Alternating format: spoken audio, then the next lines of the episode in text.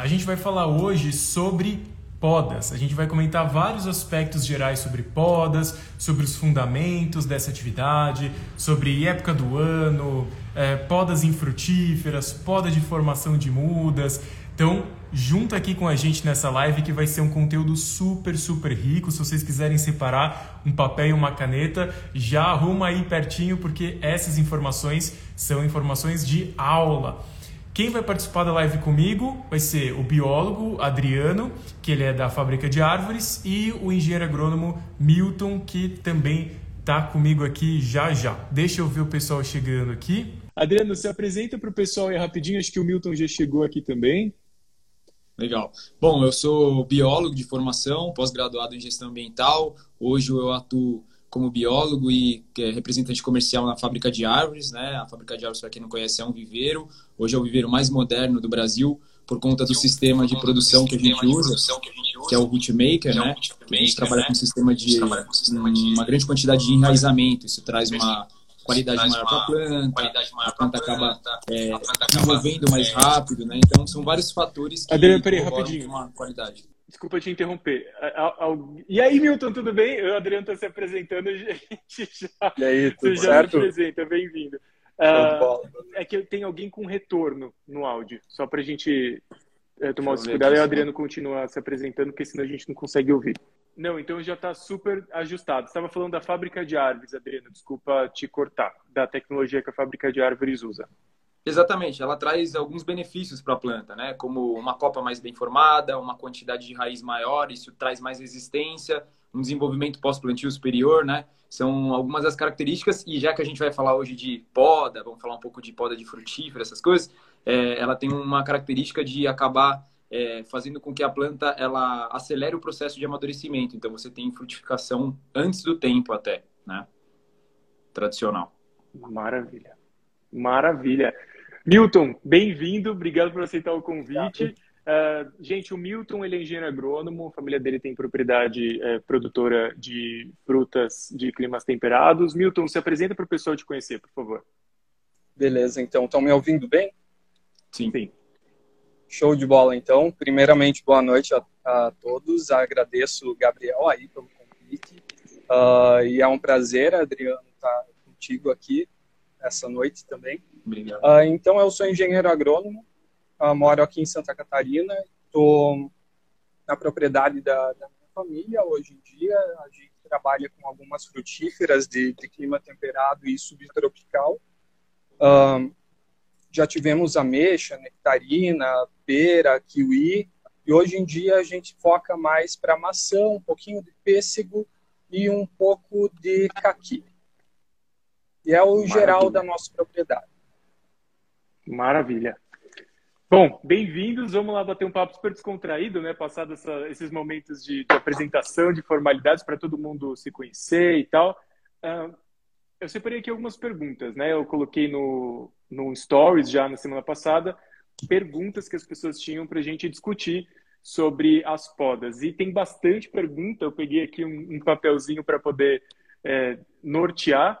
E aí a gente vai bater um papo mesmo, a gente vai comentar, discorrer em cima das perguntas. Né? Não tem uma estrutura muito sólida, mas as informações aqui, como eu já falei, pessoal, são preciosas. Então pega papel e caneta aí pelas coisas que a gente vai comentar. Deixa eu ver aqui entre as perguntas com joinha. Qual é a frequência da poda de árvores frutíferas?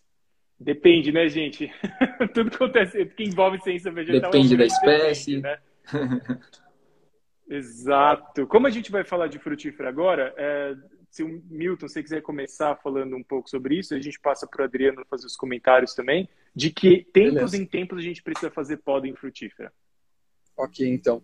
É, tu já começou muito bem, né, Gabriel, com a resposta depende, bem, bem resposta de agrônomo, como, como a gente fala. Ah, porque, poxa, depende do, do clima, da, da, cultivar, da, da espécie antes da, da, cultivar, né? do local que você está trabalhando, da situação que está essa planta. Então, geralmente, focando um pouquinho em, nessas culturas frutíferas mais de clima temperado que, que nós temos aqui no sul, geralmente nós fazemos uma poda de inverno, que seria a poda de frutificação. Depois complementamos uma segunda poda, que nem sempre é feita, que vai ser feita lá no final da primavera, início do verão, que é a chamada poda verde, para melhorar a entrada de luz na, dentro da planta e, consequentemente, melhorar a qualidade dos frutos que a, que a gente vai obter no final. Uhum. Então, é, seria aí... basicamente duas, né? Uhum. E pensando na produção de frutas Anual. de é, com, com, frutas, produção comercial, né? Um pomar comercial. Pensando nas árvores frutíferas, por exemplo, é, usadas na arborização ou em pomares domésticos, né? Adriano, o que, que, você tem para falar aí em relação a essa frequência de podas de árvores frutíferas que não são voltadas para uma produção comercial? É, eu acho que aí é, é relativo por de vários motivos. A gente pode enumerar tamanho dessa planta, né? Então, às vezes as pessoas, mesmo uma plantinha pequena, já quer podar. Não, deixa ela se desenvolver um pouco mais, deixa ela formar um pouco de copa, né? Para que a gente possa entender é, o tamanho. O, o, o, eu, eu, Adriano, prefiro árvores igual quando o cliente vai até o viveiro e vai comprar principalmente as frutíferas nativas que a gente tem em grande quantidade.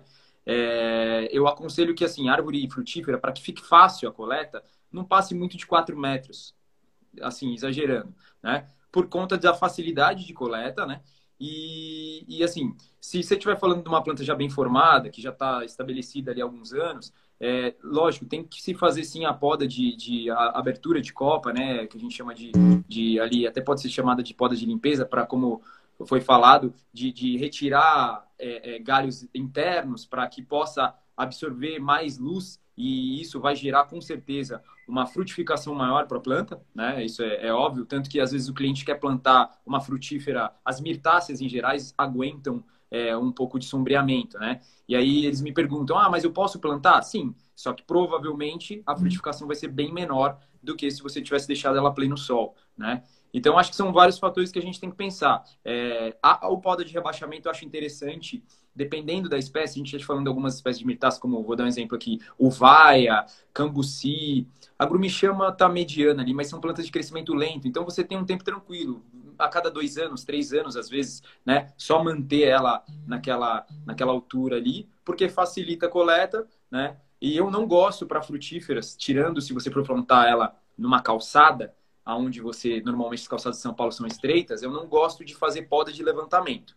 Mas se a gente estiver falando desse caso, aí é óbvio que você tem que fazer uma poda de levantamento, senão as pessoas não conseguem passar. Mas ah, um pomar aberto ou é uma praça, cara, eu particularmente esquece poda, deixa a planta uhum. o mais é, natural possível. Agora eu quero aumentar a produção, como foi falado, aí concordo plenamente que tem que ser o manual, né?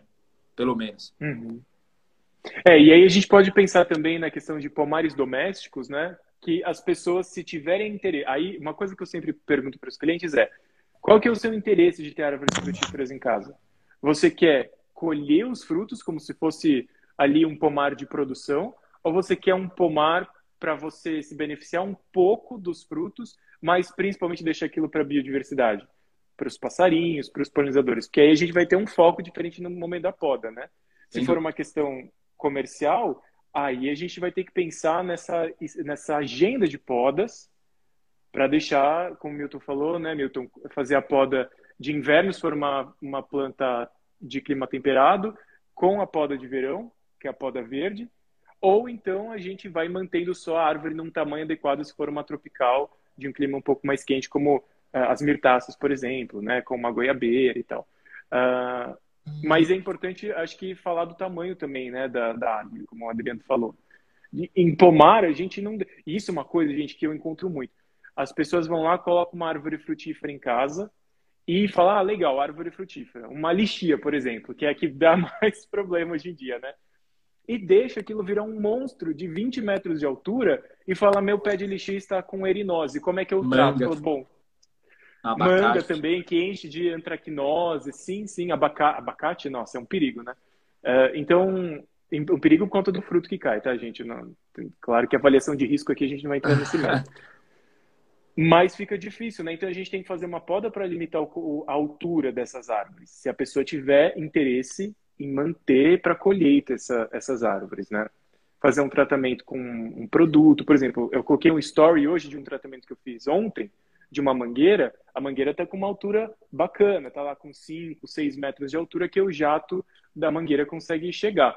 Passou disso, eu não consigo mais fazer o tratamento, né? E aí isso começa a complicar os pomares no geral, né? Gabriel, acho que, acho que você levantou essa questão. Ô Milton, qual que é mais ou menos a altura que você mantém as suas plantas na, na, na sua produção? Hum. Tá. No, num pomar produtivo, a gente geralmente tenta manter em 90% a distância da, das entrelinhas.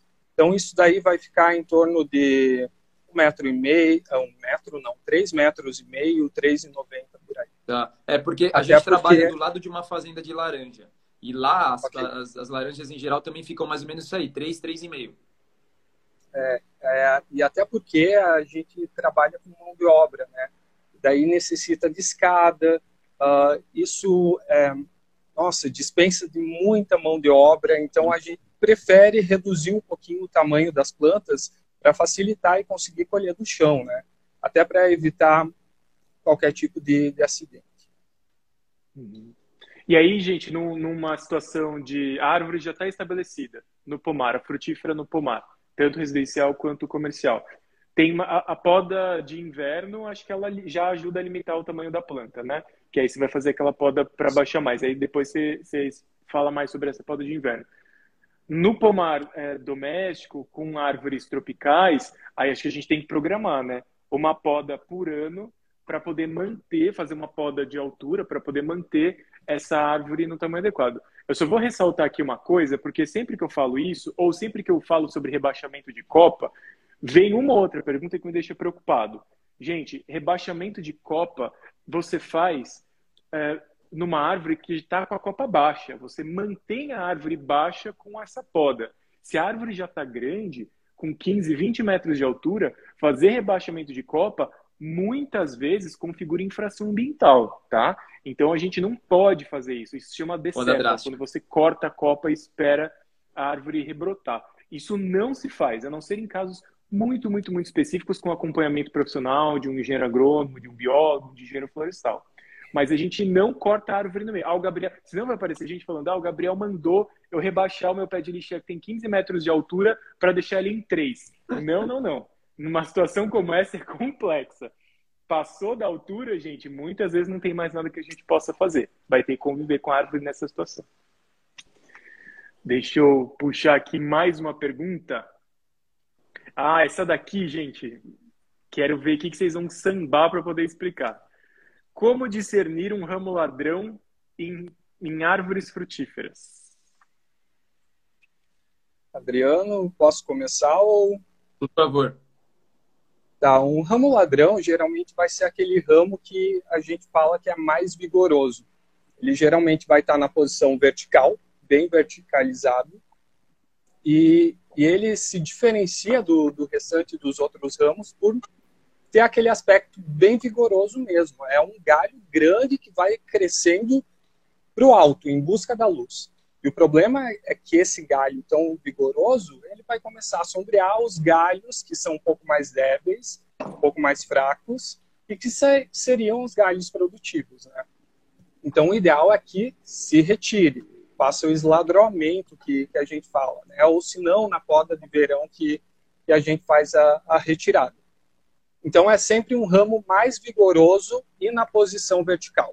Ramos na horizontal, eles não são ramos ladrão até esse ramo ladrão, a gente pode arquear ele, puxar para o lado e fazer uma pernada que futuramente vai ser um ramo que vai produzir ramos produtivos nele.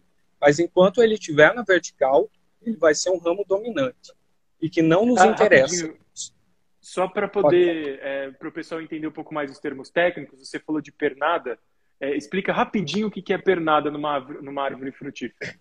Então, numa árvore frutífera, por exemplo, pêssego, ou até a própria goiabeira, uh, depois de 40, 50 centímetros de, de, altura, desde o solo, a gente tem alguns galhos, de dois a quatro galhos que a gente vai abrir assim, geralmente. Então, cada um desses galhos vai ser uma pernada. Então, eles são Maravilha. os galhos principais de onde vão sair os galhos secundários ou terciários de, de produção numa planta frutífera. Maravilha. Então, o, o, a pernada são aqueles galhos que são os imediatamente que saem do tronco, então tem o tronco principal, os galhos que imediatamente saem desse tronco ramificando o tronco são as pernadas, e eles Exato. são geralmente em quatro e em cinco, da onde vão sair os outros galinhos para a gente manter esse formato de taça, geralmente, né? Para a colheita. Exatamente. Adriano, o, os, os ramos ladrões em árvores frutíferas, ou mesmo em árvores ornamentais, assim, mais para as nativas, eles são comuns. Porque o, o ramo ladrão, quando a gente vê, é, é muito fácil a gente identificar em algumas espécies como é que o meu mundo é mais das plantas ornamentais, assim, né? Não tanto das frutíferas para produção, mas ou, ou, ou, árvores muito exóticas, exóticas no sentido de espécies muito diferentes, não, não convencionais. É, a azaleia, por exemplo, é fácil a gente identificar um ramo ladrão, porque, como o Milton falou, é um ramo vertical, cresce, inclusive o espaçamento entre as folhas é maior. Só que, por exemplo, numa primavera, muita gente confunde ramo ladrão com aqueles ramos que são os debruçantes da primavera, né? Que ela vai lançando aqueles ramos para poder debruçar, porque é uma trepadeira escandente. Mas tem algum tipo, alguma configuração de ramo ladrão que foge um pouco dessa, dessa configuração do ramo comprido? Ou a gente consegue identificar ele assim na maioria das espécies? Então, eu, eu acho que na, quando você não, não, não gera muita poda na planta, fica mais difícil até de gerar esse ramo ladrão. Porque, vamos pensar uma coisa, na, da forma é, mais é, simplória de falar, o, usual, o ramo ladrão ele pode ser chamado de ramo epicórmico também. Concorda comigo? Em alguns podadores até usam esse nome também, ramo ladrão. É, a partir do momento que você faz mais podas, como, como o Milton faz aí para produção específica, você tem a produção de alguns ramos que vão tentar fazer justamente o que falou, crescimento né, é, é, vertical. Então, quando você não poda muito a árvore, eu acho que fica mais difícil de você conseguir visualizar ele com tanta facilidade, assim, porque até porque vai ser uma, uma copa um pouco mais densa, né? E, e, e poucos ramos epicórmicos ou ramos ladrões vão ser gerados nele ali, né? Então, acho que fica um pouco mais difícil. E, e, e, tem uma historinha, né, Gabriel, que acho que eu ouvi isso uma vez um, uma pessoa falar, eu não lembro quem que foi, então eu passo sempre.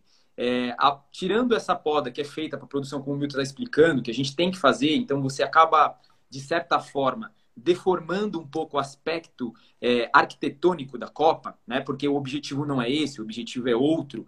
É, a poda bem feita, se a gente estiver falando de visual ou num pomar é, quer dizer, no pomar, no, no, local que você queira ter uma árvore frutífera, mas não necessariamente é, numa alta quantidade de produção. É, e, essa poda, ela quando é bem feita, você não consegue notar, né? A gente comenta isso, né? isso. né? Então, assim, a se a gente vai falando principalmente de arborização urbana, se a gente for para fora, né? É, quando você olha uma árvore e você vê que ela está bem podada, você não consegue notar todos os galhos que foram retirados. Isso até evita, para um, um prejuízo, nesse caso, que a gente já não está falando de pomar, é, um risco de um ramo que vai gerar um problema para você depois, que é um ramo que não tem a mesma resistência, etc. Né? É, você falou do, do ramo epicórmico também, vamos só traduzir o termo epicórmico para o pessoal pegar um pouco as, as referências falar, técnicas. Não, pode falar você. É, basicamente o ramo epicórmico, ele, ele é gerado, né? Quando você faz uma poda de uma forma errada, né? Normalmente quando sobra um galho, e ele não é feito, vamos dizer aqui que tem uma bifurcação. Quando você não faz o corte exato, né, para que esse conduza o restante do crescimento e você deixa um pedaço, então vamos imaginar que esse ramo aqui é maior, certo? E aqui eu tenho um pedaço menor. Eu deixei esse pedaço. Essa área aqui, que não foi cortada, onde tem a crista né, e, e o colar, ela vai sofrer com que gerar, vou começar a gerar novos ramos, novos, que são os ramos epicórmicos, que isso futuramente vai gerar um problema porque ele não tem a mesma resistência, ele não cresceu junto com a árvore, né? Então, o, a forma correta de se fazer a poda também ajuda bastante, além da época, né? Determinando o que você uhum. quiser, né? Maravilha. É, o ramo epicórmico, é, pegando pelo, pelo nome, do, as, as palavras que compõem o nome, né? Ele é um ramo epi, né? Ele é mais superficial. A emissão Exato. do ramo é mais superficial. Então, a conexão do ramo, ela não é tão profunda na madeira. Ela não tem uma ligação forte na madeira como se fosse um ramo que cresceu obedecendo a arquitetura genética da árvore. Ele, Ele é um vem de epiderme, né? né? É, como Isso. se fosse a pele. Na verdade, vem da casca, né? Uhum. E aí ele quebra com mais facilidade, né? é muito fácil também a gente encontrar ramo epicórmico para compensar é, podas drásticas, né? Então, se você fez uma poda drástica e você, por alguma razão, tirou ou moveu o centro de gravidade da árvore, ela está um pouco desequilibrada, ela está muito para o lado, a tendência é que ela comece a lançar ramos epicórmicos para regenerar aquela copa e voltar o centro de gravidade para o equilíbrio, né? Porque a árvore sente as forças da gravidade também, ela precisa compensar isso para não cair. Mas maravilhoso. Vamos lá. Cheio de... Ó, por isso que eu falei, gente, papel e caneta na mão, cheio de termo técnico aqui. Vamos lá para a próxima pergunta que tem, tem um monte aqui, tá recheado esse papel. Vamos falar? Uh, vou pegar essa daqui. Poda para formação de copa na planta jovem. Então, acho que a gente aqui entra nessas duas esferas, na produção de mudas, tanto florestais quanto para arborização, e mudas para a parte de pomares comerciais, né, da fruticultura. Então, Adriano, você quer começar falando sobre formação de copa Desculpa, em cortou uma viveiros? parte. Cortou, não consegui Cortou? entender. Você pode repetir para mim? A pergunta é: poda de formação de copa em plantas jovens. Então, aqui a gente tem dois cenários: mudas para fruticultura, para pomares de produção, e mudas para arborização ou, ou reflorestamento. Então, se Adriano se quiser começar É, eu acho falando que da, existem, dessa é, prática. são, são vários os caminhos, né? Se a gente estiver falando de Uhum. plantas é, aonde padrão de PAV para a prefeitura ou para reflorestamento, etc., é, o ideal é que você faça uma poda de levantamento para que você tenha uma formação de uma copa mais superior, certo?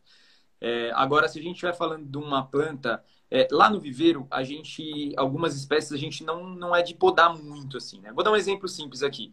É, a, a- a própria grumichama é um exemplo. É, se você, no começo, no início da produção dela, não gera uma poda de levantamento, algumas, alguns indivíduos é, acabam gerando ramos já na parte de baixo, tá? E algumas outras mirtáceas também fazem isso. Então, você pode manter ela de uma forma meio que arbustiva, né? É, então, é uma forma de você manter, mas assim, caso não você queira realmente ter uma copa num formato de árvore, eu acho que pras, pras, principalmente para as espécies jovens, pra, perdão, não para as espécies, para as mudas jovens, eu acho que a poda de levantamento de copa seria é, o mais ideal aí, né? É, porque quando a planta é muito jovem, a não ser que você queira gerar mais ramos, né?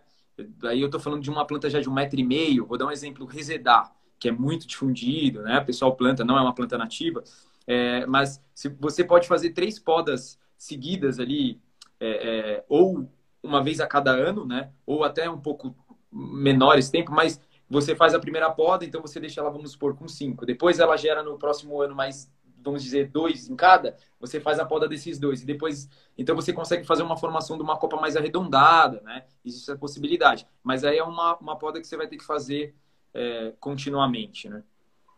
Uhum.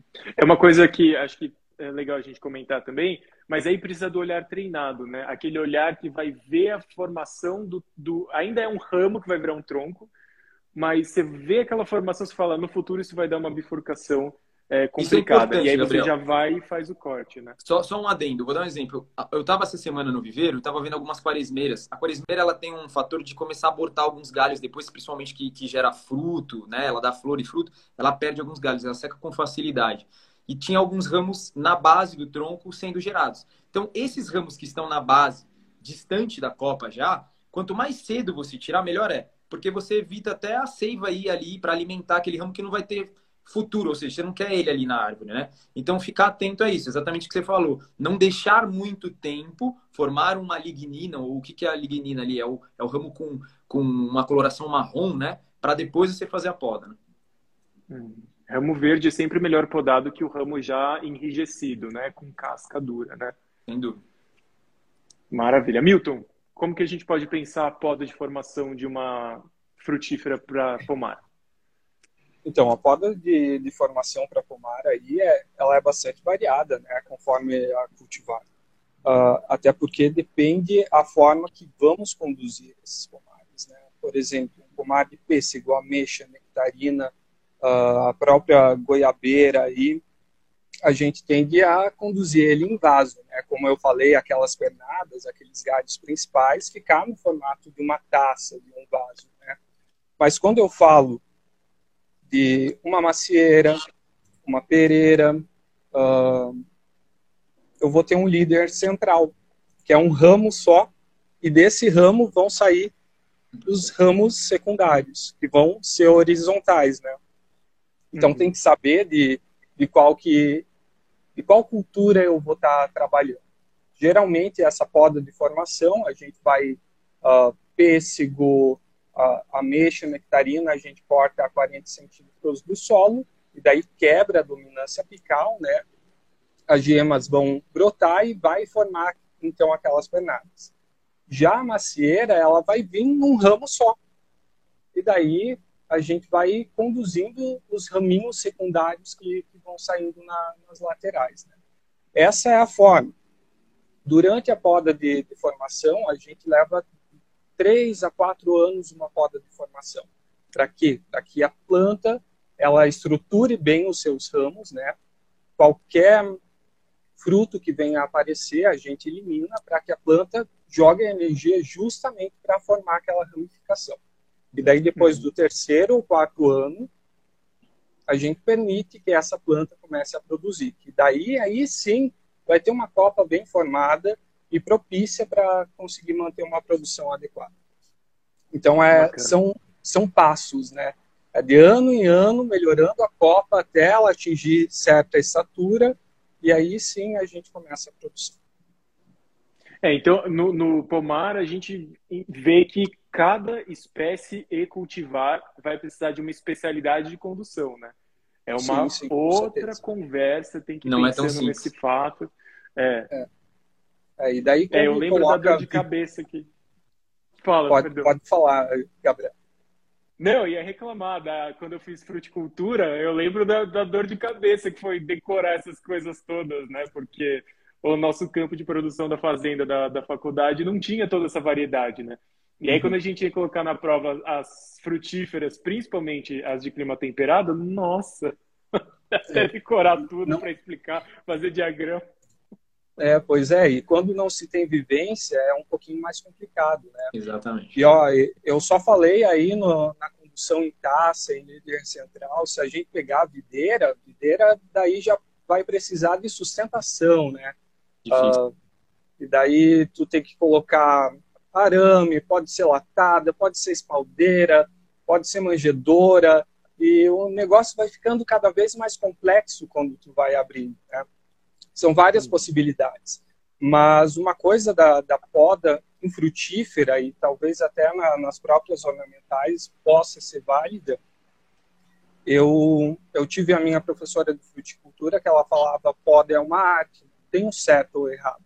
Hoje a gente está hum. melhorando os nossos aspectos de, de condução um pomar de, de, produção. Por quê? Porque alguém falou, ah, foi lá, tentou, mudou, observou, mudou aquilo e as coisas vão melhorando. É uma arte, né? A gente vai testando e vai adaptando para aquela situação que a gente tem.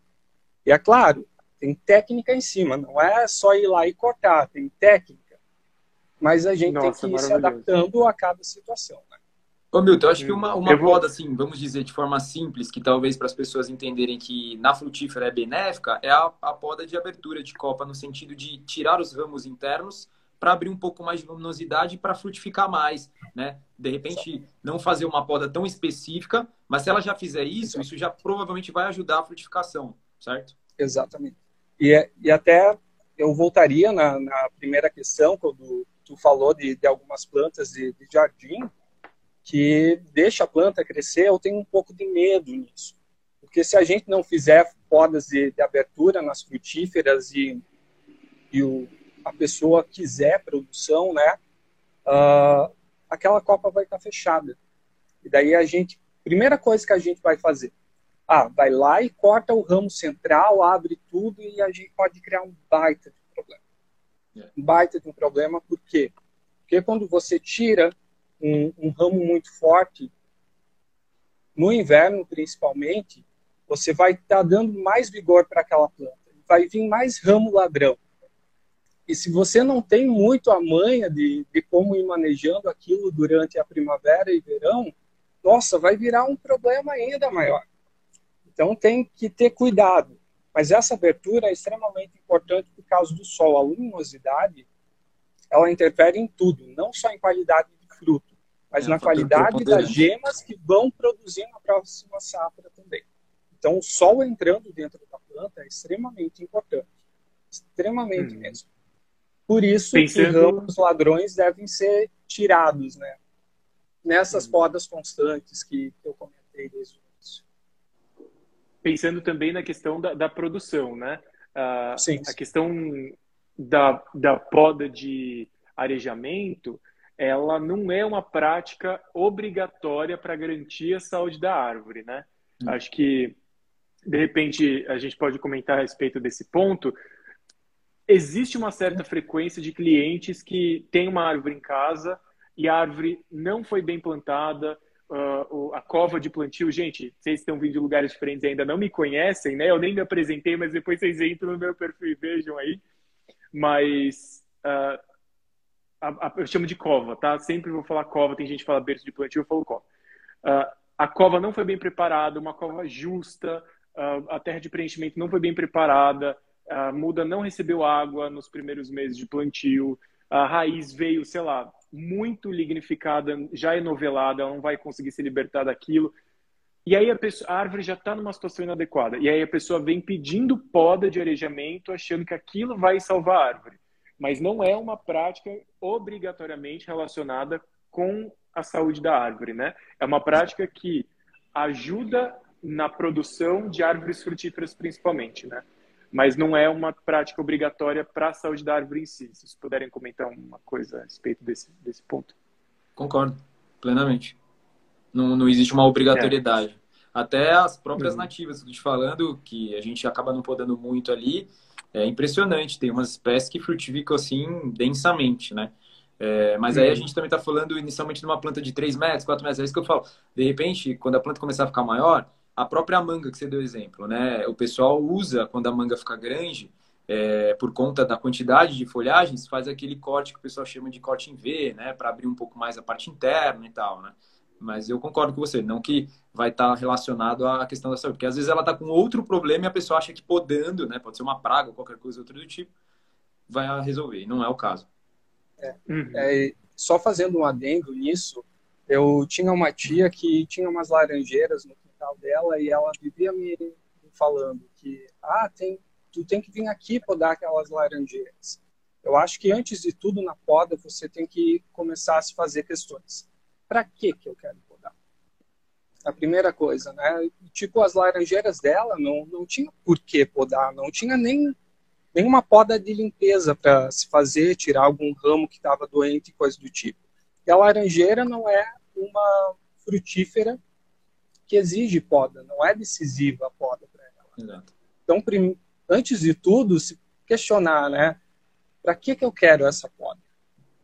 É para rebaixar, para pergunta... frutificar ou o quê?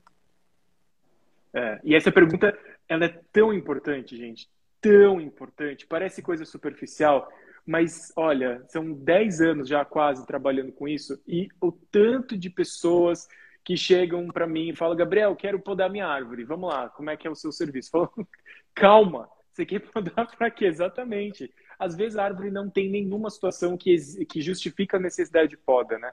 Então, nossa, maravilhoso. Essa pergunta, gente, não é uma pergunta superficial. Podar para quê? É uma pergunta que vai direcionar, como o Milton falou, que poda é uma arte, e é mesmo. Então, se fizer a poda errada, você vai ter uma consequência de um lado ou para o outro no desenvolvimento da Copa. Então, a primeira pergunta que a gente tem que fazer é essa: poda para quê? Para direcionar a nossa estratégia.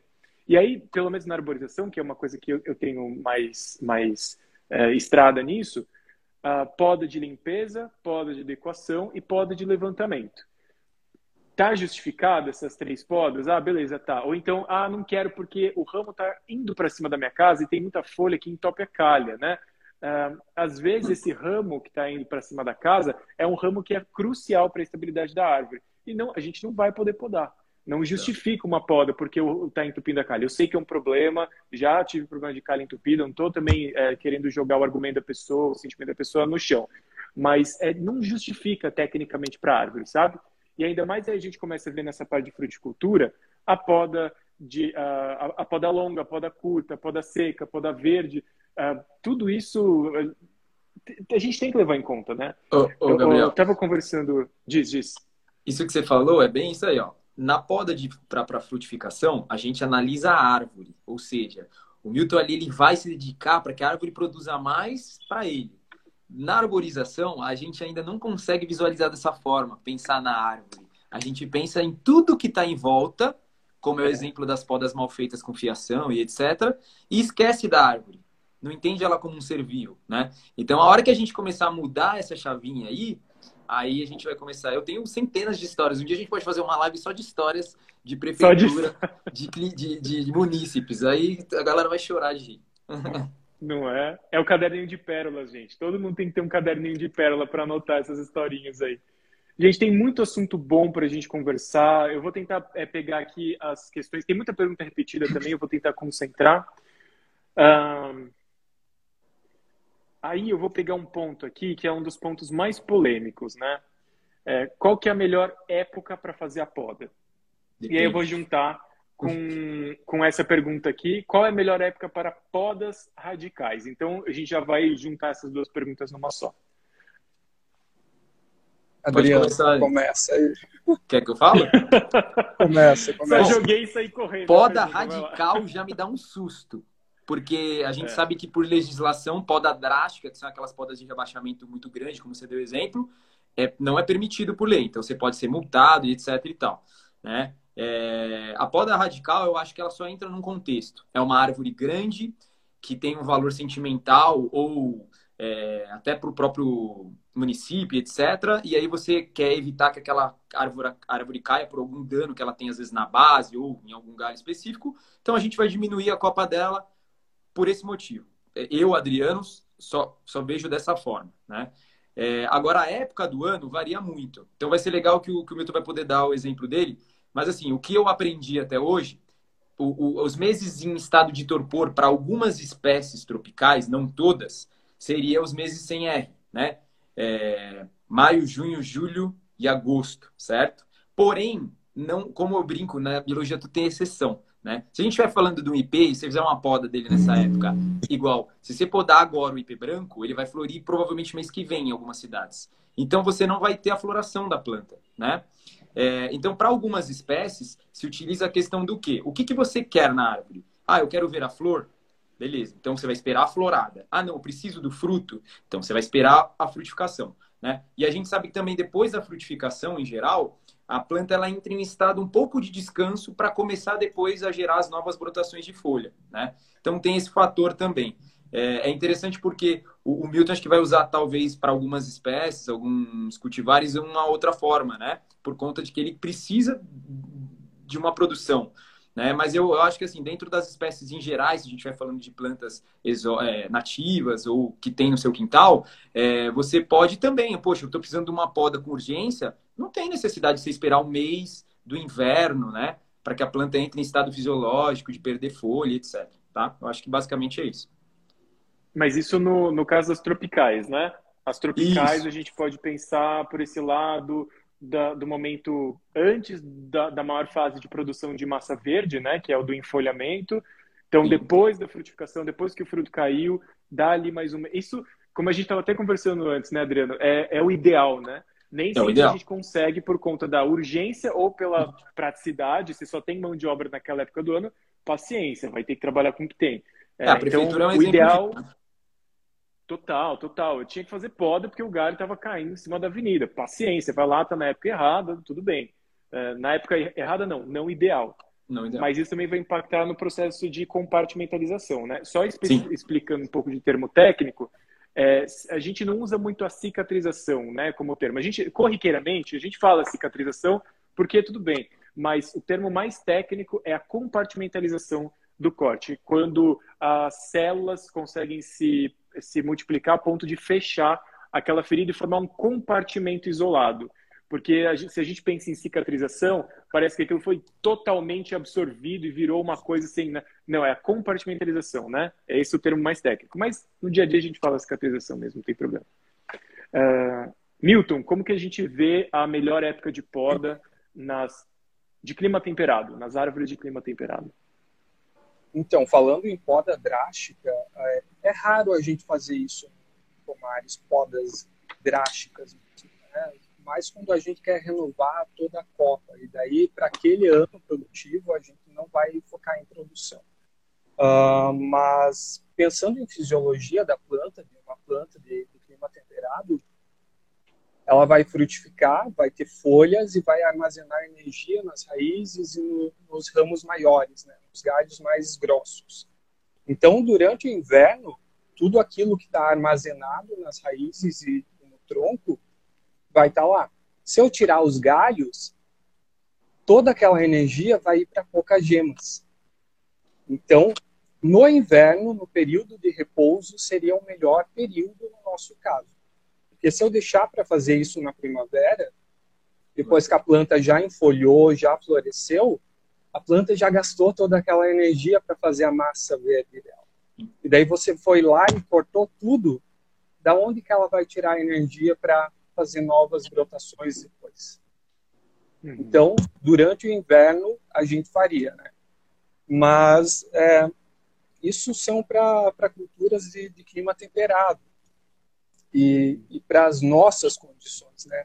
Se eu colocar uma macieira, uma pereira em São Paulo, em Minas Gerais, por exemplo, talvez é, ela tenha outro comportamento. Eu tenho uhum. um pouco cuidado no, no falar com isso, né? Mas para as nossas condições, o inverno seria o ideal para uma poda drástica, porque tem energia armazenada. Maravilhoso. Eu acho que a gente é, tem um pouco dessa. Eu não sei, é, é, um, é, um, é uma coisa estampada na nossa memória coletiva, assim, de poda em árvore, daquelas podas drásticas que a gente vê em países da Europa, ou vê por foto, ou em filme, ou mesmo nos Estados Unidos, que tem aquelas árvores que sofrem aquela poda drástica no inverno e que rebrotam toda com ramos fininhos na primavera e fica tudo verde. O nome dessa técnica, gente, em inglês, né, porque uh, nunca encontrei uma tradução para esse nome, chama polarding. Bom, depois você procurou aí no Google, polarding. E essa é uma poda que é até desaconselhada por vários órgãos oficiais, inclusive na Europa e nos Estados Unidos, por conta da produção excessiva de ramos epicórmicos, como o Adriano tinha falado, que são ramos mais superficiais, e é sempre um estresse para a árvore, que nunca vai poder manter a copa ali na sua, na, na sua configuração ideal. É, então, a, a, gente não, não pode aqui no Brasil ficar reproduzindo é, inconscientemente ou conscientemente essa técnica de poda drástica, achando que é assim que se faz. Então, tem que tomar cuidado. O Milton falou super bem que poda é uma arte, pode dar errado, não é sair fazendo de qualquer jeito. Uh, eu quero aproveitar, a gente tem, nosso tempo está um pouquinho curto, mas eu quero aproveitar e falar sobre poda e cuidados e, e, e detalhes a respeito de toco e coisas do tipo. Uh, vamos falar um pouco sobre produtos que são, eu vou falar aqui entre aspas, produtos cicatrizantes. é, vamos falar um pouco disso que é a polêmica, né? Isso é polêmico. Se produto cicatrizante depois da poda, como é que a gente faz?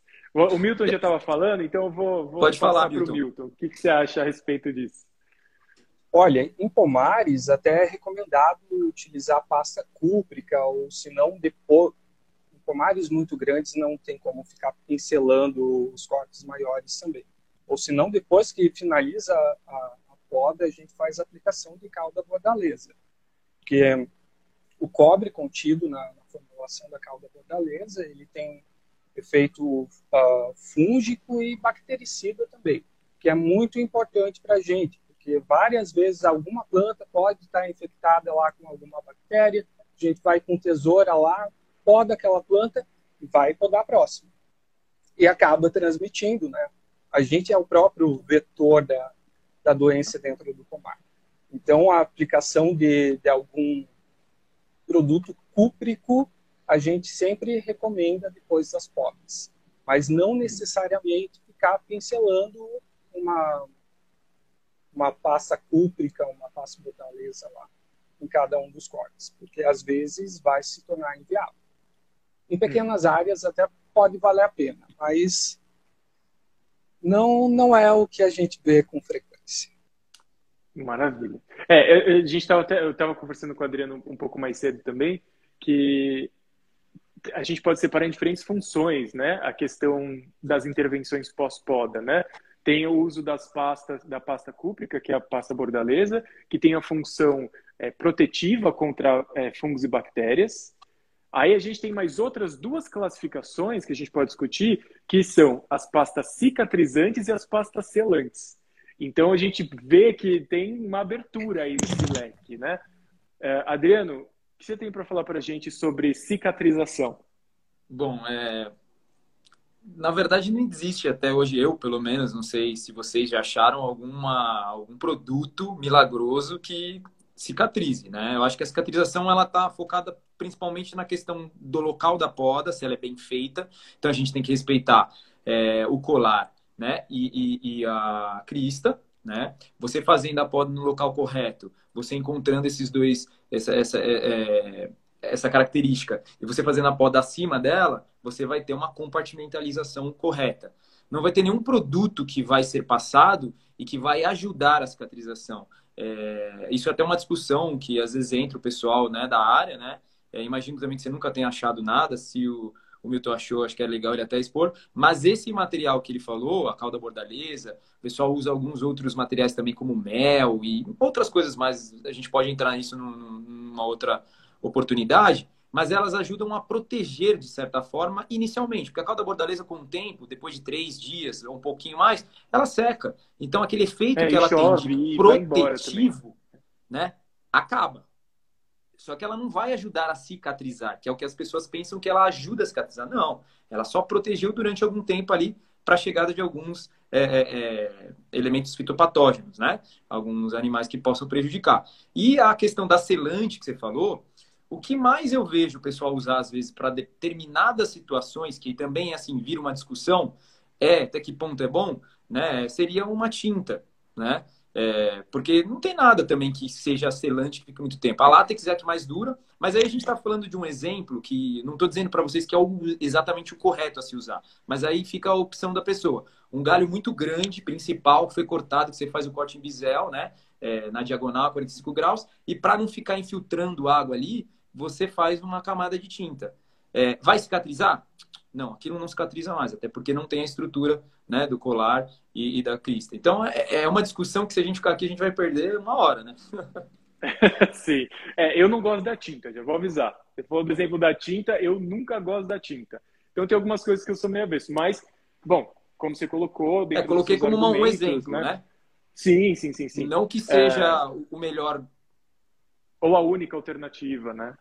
É, acho que a gente pensar na questão da cicatrização, então a, a única possibilidade de cicatrização, aliás, o único efeito cicatrizante que a gente pode empregar no manejo das árvores é a poda bem feita. Então a poda, quando como o Adriano colocou perfeitamente, a poda é feita obedecendo a cristo colar, que são porções do ramo que concentram células capazes de se multiplicar e compartimentalizar o corte. Um corte limpo e bem feito, sem ser no facão, sem ser no machado. E, gente, eu vejo isso com tanta frequência. Usando a técnica adequada, que é a técnica geralmente né, dos três cortes, fazendo a remoção do, do excesso de galho, depois fazendo um corte de, de segurança para o galho não, não cair, quebrar durante a poda, não rasgar, porque quando a gente faz a poda, imagina que tem o, o ramo aqui, né? E a gente vai fazer a poda aqui. Se você faz a poda de cima para baixo, sem tirar o excesso do galho, sem tirar o peso do galho, o que, que vai acontecer? Você está no meio do corte, o galho vai cair, vai rasgar o, o, a casca. Uma casca rasgada perdeu a parte do colar. E aí a cicatrização não acontece, você fica com um, um ferimento aberto para sempre. Então tem que tomar cuidado com isso. Então as práticas bem feitas a poda bem feita é o que vai promover a cicatrização mais rápida adequada. E no período ideal também, né? Que a gente já comentou. É, Gabriel, é, produto posso jogar uma diga. pimenta? Joga, adoro controvérsia. Tem uns comentários aqui sobre canela. Canela. Vamos falar da canela. A canela. Nossa, eu tô tomando minha água aqui, tem um bicho dentro da minha água. Agora, agora que eu vi. Bom, tudo bem, faz papo. Só pra gente rir um pouco uh, a canela é uma coisa controversa.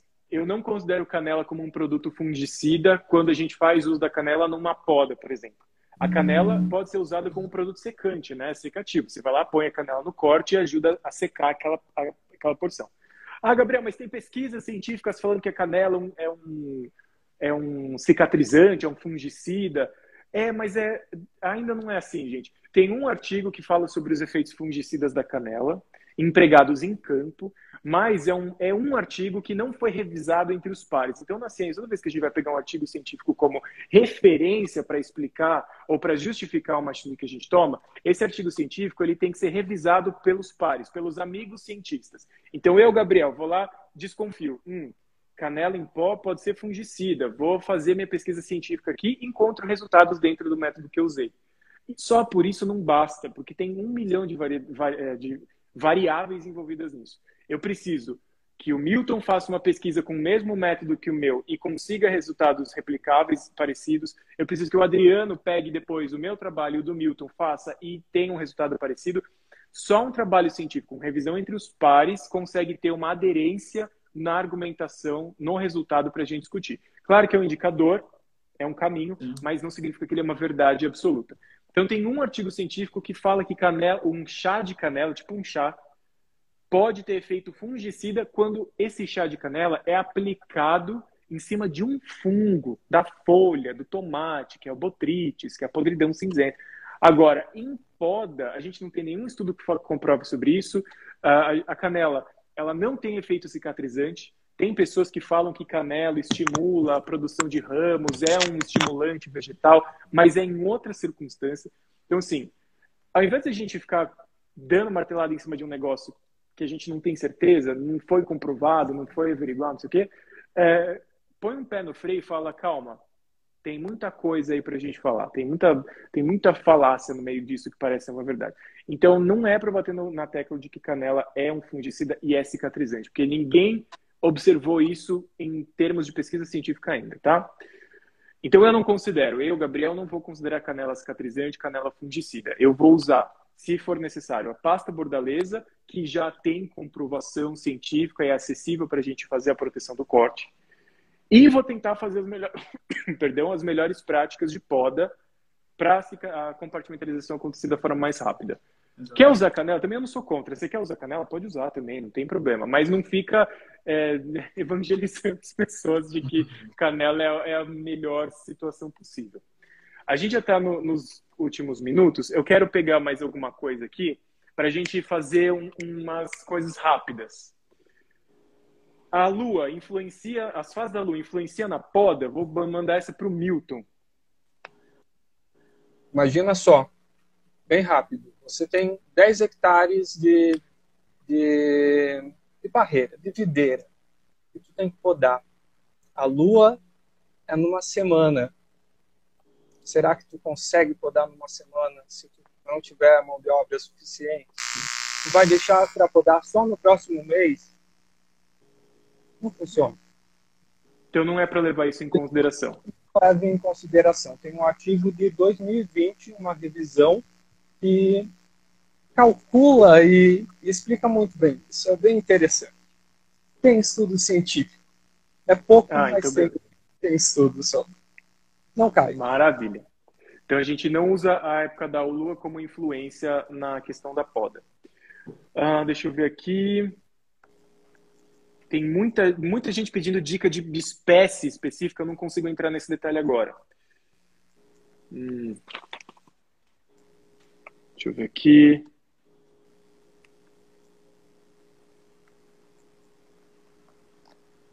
Adriano, as podas que fazem no centro das árvores para passar os fios elétricos aumentam a chance de cair ou quebrar os galhos?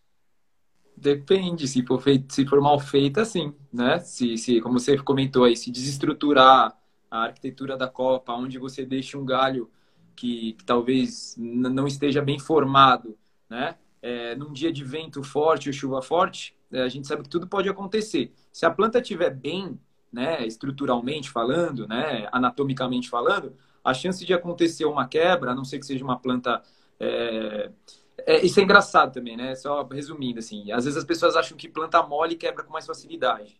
E na verdade, não. A gente tem vários problemas, você sabe disso, na cidade de São Paulo, com pau-ferro, né? Que é uma planta extremamente dura. Lógico que em dias normais não vai acontecer, mas em dia de muito vento, o que, que ela faz? Ela vai. Quando ela volta, ela é tão dura que ela não tem movimentação, ela não tem flexibilidade, e aí ela quebra. Então é, é muito complexo, mas se for feita uma poda mal feita, sim, existe a possibilidade, sim, com certeza. Maravilha. E infelizmente em São Paulo, nos fios, é o que é mais a gente vê. Pode ah, é muito comum, é muito comum. Gente, muitas perguntas aqui, ó, estão fazendo, estão é, se repetindo, né? Então, poda frutífera, quando fazer, é necessário? Qual que é o período certo para poda? Melhor época de podas de árvores frutíferas, outono ou inverno? Tudo isso a gente já falou. Poda de formação em geral, uh, cuidados pós-poda, a gente comentou, né? Que é... Vamos só concentrar um pouquinho na questão do cuidados pós-poda, porque a gente passou por isso de forma geral, acho legal sintetizar, né?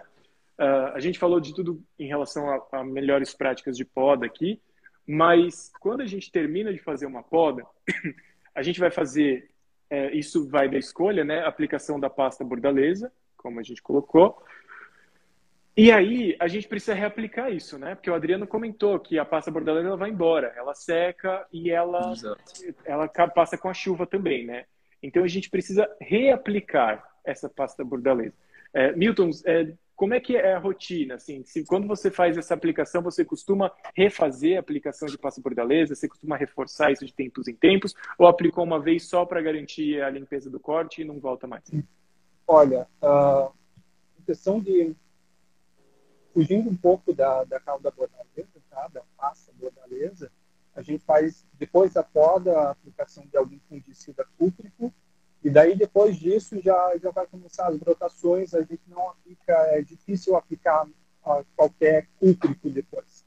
A gente vai uh, mais para outros fungicidas protetivos, né, que são geralmente aplicados antes da, da chuva, para que não tenha a germinação do esporo e tudo mais. Mas é só uma vez, geralmente, que a gente faz. Ah, então beleza, maravilha. E outra coisa também, acho que é importante a gente comentar, o Adriano tinha falado também, né, do ramo, sempre que ele é, quanto menor o ramo, melhor. Gente, não adianta você fazer uma poda num ramo de 50 centímetros de diâmetro, achando que aquilo vai cicatrizar aquilo dificilmente vai cicatrizar. Então a gente tem que manter o olhar sobre a necessidade de poda em árvores, sim. A melhor ferramenta com poda é também o monitoramento das árvores, pensando numa condução, né, Adriano, de árvores, é, de arborização urbana, de composição de áreas mais é, bosqueadas ou florestais. E a área de produção de frutíferas, acho que tem uma rotina, né, Milton, de vocês toda hora estar tá lá no campo, tanto pelo manejo mas também vendo questão de pragas, de doenças, né? E aí você consegue deixar a poda mais na agendinha, né? Pessoal, eu preciso encerrar porque deu o nosso horário aqui. Queria demais agradecer a participação de vocês. Nossa, dá para a gente ficar mais três, quatro horas aqui batendo papo sobre poda. Com certeza. Muito obrigado. Deixar vocês para vocês colocarem as considerações finais. Adriano, então começa aí você. Ah, queria agradecer a, mais uma vez a oportunidade. Estamos sempre disponível aí tanto como fábrica ou eu como Adriano, tá? Foi muito bom conhecer o Milton aí e aprender um pouco mais, porque por mais que a gente trabalhe com isso, sempre, sempre, sempre a gente aprende uma coisa nova, né? Obrigado. Maravilha. Milton. Show de bola, então. Agradecer o Gabriel pelo convite. Incrível, te acompanho já há algum tempo. Comecei a te acompanhar na, quando comecei a dar aula no IFC de, de paisagismo e eu te tinha como referência, chamou para cá, muito legal mesmo, obrigado. E é um prazer, Adriano, também, uh, ter participado contigo, ter te conhecido e permaneço à disposição tá, quando for necessário. Maravilha, gente, super obrigado, foi um prazer enorme ter vocês aqui trocando. Olha, me veio na cabeça aqui uma coisa que a gente não comentou, podas em palmeiras, mas aí é um outro trabalho, uma coisa mais, né, o corte herbáceo da folha, depois fazer o abacaxi, poda de abacaxi, poda de viveiro, amarração de folha. Eu acho que isso é tema de outra live que a gente consegue puxar, Sim. falar mais de palmeiras e tudo mais.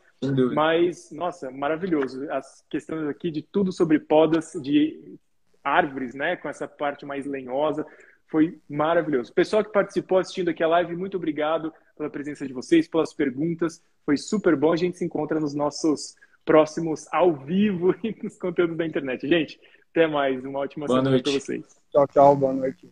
Tchau, tchau. Tchau, tchau.